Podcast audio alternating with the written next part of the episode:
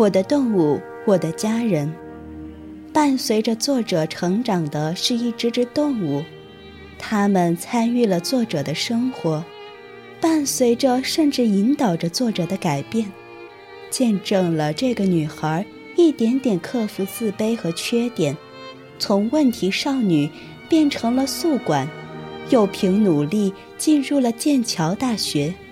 最终成为了全英家喻户晓的知名主持人。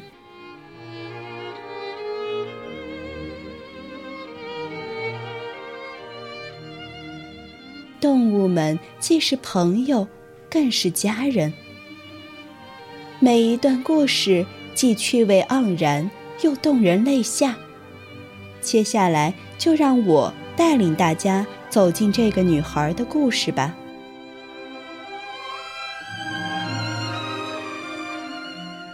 我是不烟，欢迎收听由静听书屋和广西师范大学出版社合作的节目。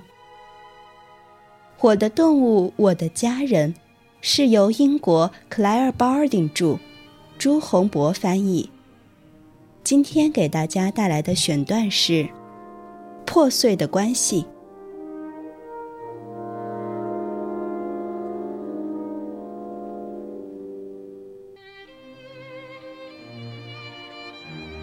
八岁的时候，我已经是一名合格的骑手了。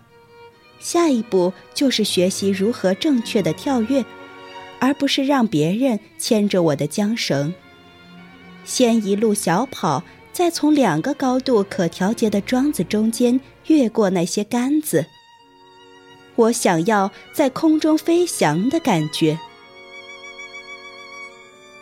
跳过那些水沟、橡胶轮胎。栏杆和竹竿，我想要体会在半空中飞跃时时间静止的感觉。独自飞翔一定很有趣。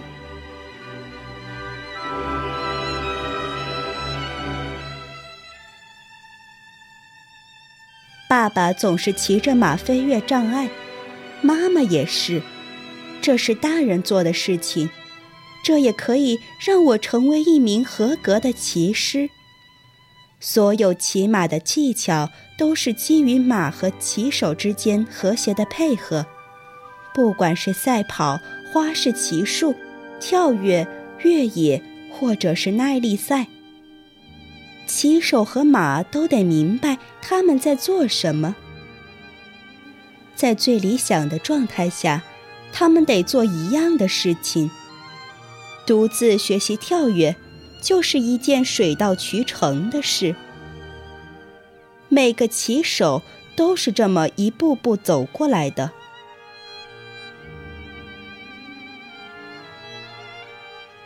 火山是一匹很棒的小矮马，尤其是鬓毛和尾巴长回来后，它在竞赛项目上非常出色。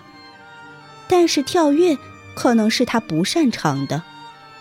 通常他都能跳得很好，动作干净利落的连续跳过四个或者五个障碍物，然后他会毫无征兆地挤进缓冲带。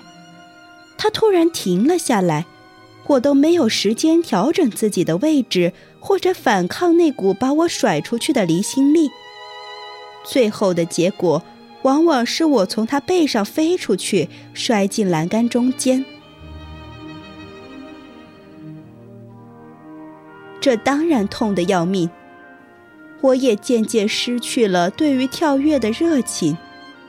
我想要从火山那里捕捉任何一点信号，比如动动耳朵，或者步伐的改变，但是都无迹可寻。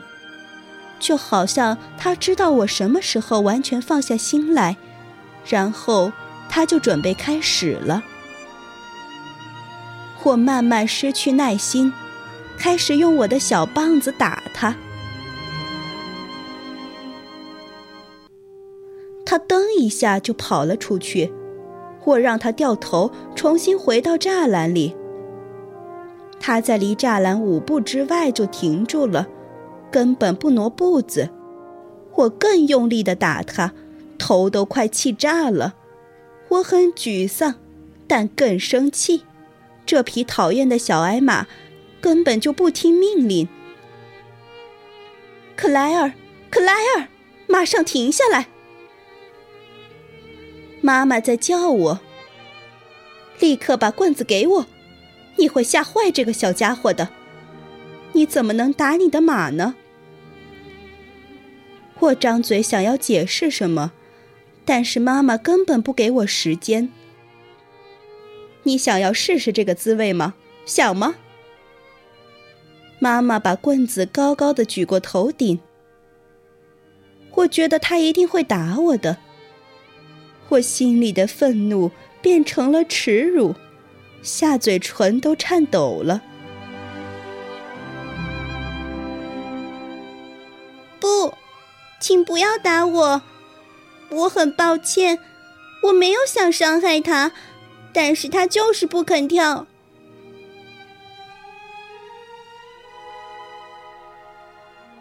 是因为他已经累了，妈妈说。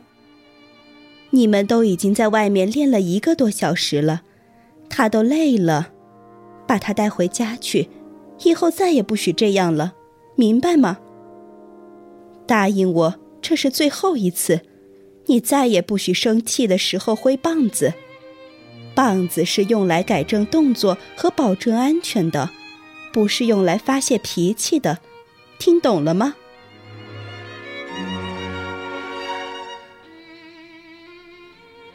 我点了点头，带着火山回家。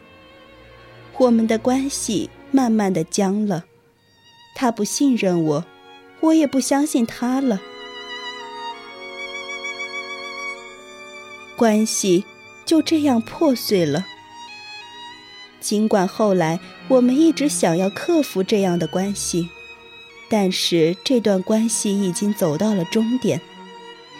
他后来和另外一个小女孩配合，赢得了秀展上的很多荣誉环。他们在一起很开心。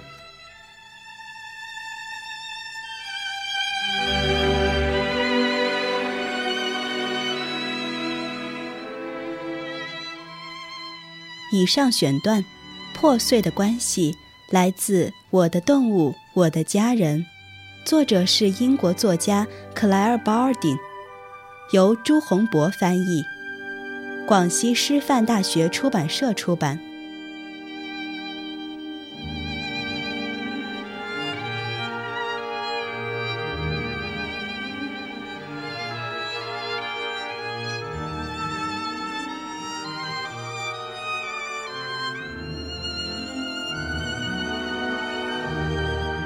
感谢您的聆听，我是静听书屋的不言。如果你喜欢我的节目，可以在节目单中搜索“不言时光”。我们下期再见。